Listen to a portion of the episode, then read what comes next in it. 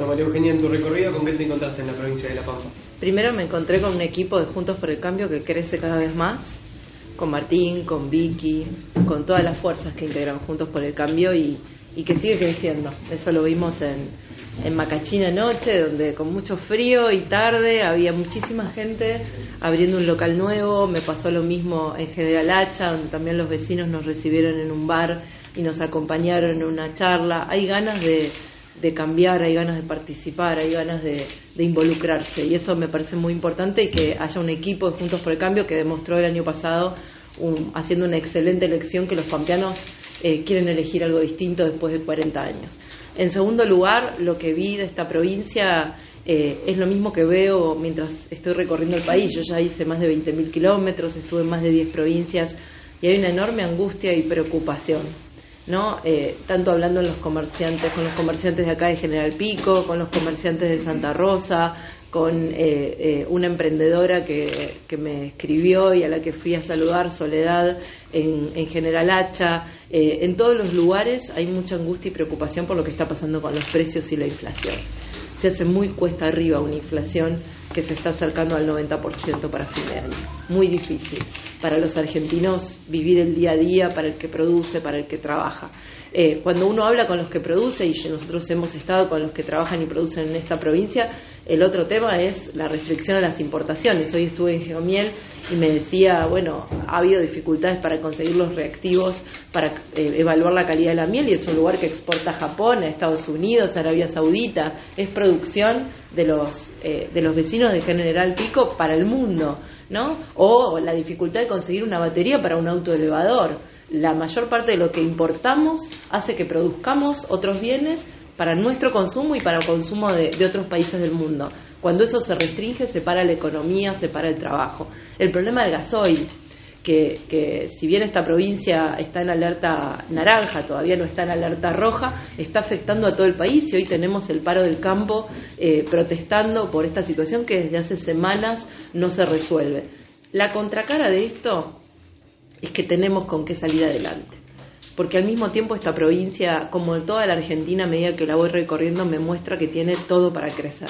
Esta es una provincia que tiene miel, que tiene trigo, que tiene maíz, que tiene sorgo, que tiene soja, que tiene hidrocarburos, que tiene extracción de sal, eh, que tiene ganadería, tiene todo para estar mejor, para generar más trabajo. Pero tenemos que hacer eso, apostar al trabajo, al trabajo privado, al trabajo que surge de la inversión y apostar a la educación, ¿no? que, que, es algo que yo sé que preocupa mucho a Martín y que viene lamentablemente empeorando eh, y, se empeoró significativamente con las escuelas cerradas. María hay dos cuestiones. Una, ¿no vas a apoyar a Martín eventualmente si es candidato a gobernador?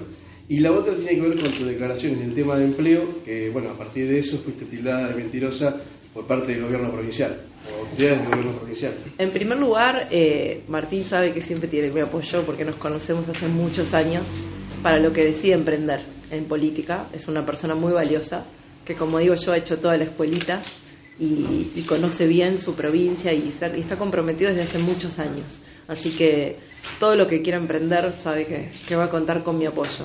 Más allá de que yo creo que este no es un momento para hablar de, candidaturas, este es un momento para ocuparse de, de, las urgencias y de los problemas de los argentinos. En relación a, a las declaraciones del, del, secretario de Empleo, eh, vuelvo a ratificar lo que dije. Las estadísticas son estadísticas oficiales del Ministerio de Trabajo de la Nación. Lo que ha hecho, imagino que con intencionalidad, el secretario de Empleo es mezclar peras con manzanas. Yo dije que cada 100 empleados eh, registrados en el sector privado, eh, hay 121 empleados públicos en La Pampa. Y es así, lo que pasa es que el Secretario de Empleo toma como empleo privado registrado a los cuentapropistas, a los monotributistas, que para mí no entran en la cuenta, porque son trabajadores que no cobran aguinaldo, que no cobran vacaciones, que no tienen paritaria, que no tienen indemnización, con lo cual no pueden compararse con un empleado público. Nosotros tenemos que comparar lo que es comparable. Y lo que estamos haciendo es comparar entre un trabajador del sector privado que cobra vacaciones, aguinaldo, que cobra, que tiene paritaria, contra uno del sector público que también tiene los mismos beneficios. Si hacemos esa comparación en La Pampa, nos da 100 a 121. ¿Se toman en cuenta las empresas que tienen domicilio fiscal afuera? Digo, las empresas que, no sé, como la Anónima, que tiene domicilio fiscal en otra provincia y los empleados figuran en otra provincia. En realidad, lo importante es cómo lo toma el Ministerio de Trabajo de la Nación. Y el Ministerio de Trabajo es el que define lo que está incluido en la Pampa y lo que no está incluido en la Pampa.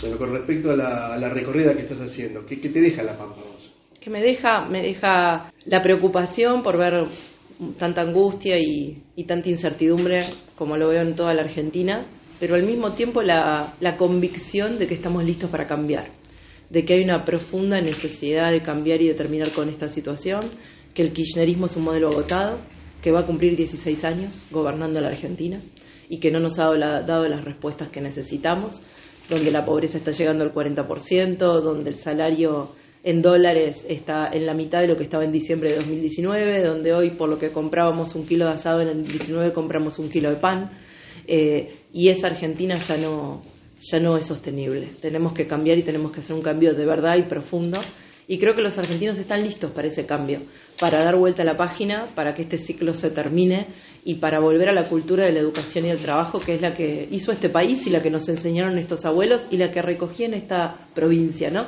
Porque en todos los lugares a donde fui había una historia de trabajo. Eh, hoy me contaba eh, el dueño de Geomiel eh, cómo hizo, ¿no? Y que empezó de cero y, arrancó este, en el mercado de la miel hace más de 30 años, ¿no? Y cómo le compra a los productores apícolas que, están en esta provincia y en otras provincias también. Y lo mismo al productor ganadero que vimos en General Hacha, que hace 40 años que se levanta a las 7 de la mañana y se acuesta muy tarde y no empezó con 3.000 cabezas de ganado. Su padre era boyero. Digo, bueno, esas historias que, que hacen a la Argentina y que hicieron a la Argentina grande, imaginen que si, si pudieron progresar con un país que tuvo tantas crisis, que en los últimos 40 años tuvo un promedio de 48% de inflación, ¿cómo no van a progresar y no nos van a hacer crecer a todos eh, con un país eh, en paz, con un país que devuelva la tranquilidad y la certidumbre a los que tienen que trabajar?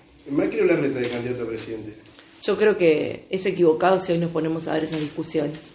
Eh, me genera mucho rechazo cuando veo al presidente y a la vicepresidenta pelearse eh, de un acto al otro, a ver quién es, quién es el que manda y quién tiene más poder, sin preocuparse por las urgencias de los argentinos. Así que no voy a hacer aquello que critico. Eh, creo que hoy Juntos por el Cambio tiene que concentrarse en el equipo y en el plan. Para las candidaturas habrá tiempo el año que viene. ¿Pero Vidal en la ciudad? Yo ya he dicho públicamente que, me gustaría ser presidenta. Eh, también he dicho que no pongo el carro delante del caballo que acá lo que tenemos que tener es, es, un equipo listo como tenemos en La Pampa y un plan muy claro que lo comuniquemos en campaña para que los argentinos sepan qué camino vamos a recorrer juntos.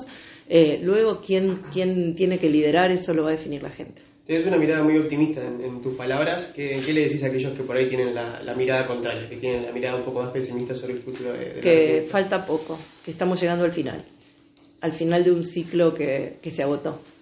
Y que a veces cuando cuando está por amanecer es cuando más oscuro se pone, que estamos en el final, que falta muy poco para que, para que este modelo, para que este camino que propuso el kirchnerismo se termine y, los que creemos en el trabajo, los que creemos en el mérito, los que creemos en el esfuerzo seamos mayores. María Eugenia, eh, de General Pico, ¿cómo lo viste? Hablaste un poco de, la visita que hiciste por la provincia y a la ciudad, a, nuestra ciudad, ¿cómo, ¿cómo la encontraste? Bueno, todavía vi poco. Este, llegamos esta mañana, estuve con la gente de Geomiel, ahora estuvimos charlando con los comerciantes, con Martín, con Vicky, recorriendo. Ahora vamos a un almuerzo con, con productores, este, con emprendedores, así que también quiero escuchar la voz de ellos y luego vamos a ver a los papás de Lucio, porque como ustedes saben, Martín está impulsando con mucho compromiso la ley Lucio en el Congreso para que se hagan los cambios que se tienen que hacer en el Estado para que nunca más tengamos otro Lucio. Así que, bueno, ese era un compromiso que yo tenía con la familia y, que Martín ha sostenido durante todos estos meses y, por eso vamos a estar acompañándolos. Así que todavía me queda bastante por ver de Pico, pero sin duda lo que me llevo no solo de Pico, sino la Pampa en general, y es lo que le quiero transmitir a todos los pampeanos, eh, es que no tenemos que resignarnos. Después de 40 años hay una enorme oportunidad para esta provincia eh, si le damos un, cambio de rumbo y si elegimos un equipo distinto, que hay gente joven, como la que me rodea, nueva, que, se quiere meter en serio, que quiere hacer las cosas bien, que estudió, que se preparó, eh, que más de lo mismo no nos va a llevar a un lugar mejor. Martín, ¿cómo es el tratamiento de la ilusión? Tuvimos la primera comisión informativa la semana anterior, estuvimos con Bueno Ramón y un montón de especialistas que vieron en detalle la ley recibo muchos elogios de que estas herramientas pueden ayudar a que esto no, no vuelva a pasar, o intentarlo al menos. Y también sugerencias. Nosotros mirábamos el foco de a quién capacitar a los actores del Estado, de, educación y de salud, y hubo algunos planteos de profesionales como Pilar Molina, que trabaja en el Ministerio Público, y algunas ONG para plantear que por ahí podríamos capacitar a todos los empleados públicos, y es algo que seguramente tomemos. Vamos a tener otra reunión informativa, esperamos en las próximas semanas, y después esperamos dictaminar en la comisión y, eh, como decía María Eugenia, trabajar. Sabemos que con solo el interbloque nuestro no alcanza, pero para que el Ejecutivo también impulse a sus legisladores a poder acompañar este proyecto y esperamos este año poder darle la media sanción. Mi prioridad es esa y voy a trabajar para eso, quieran o no, algunos que quizás el otro día no, no estuvieron presentes, pero es un proyecto que tiene que ser ley, así que estamos trabajando para eso.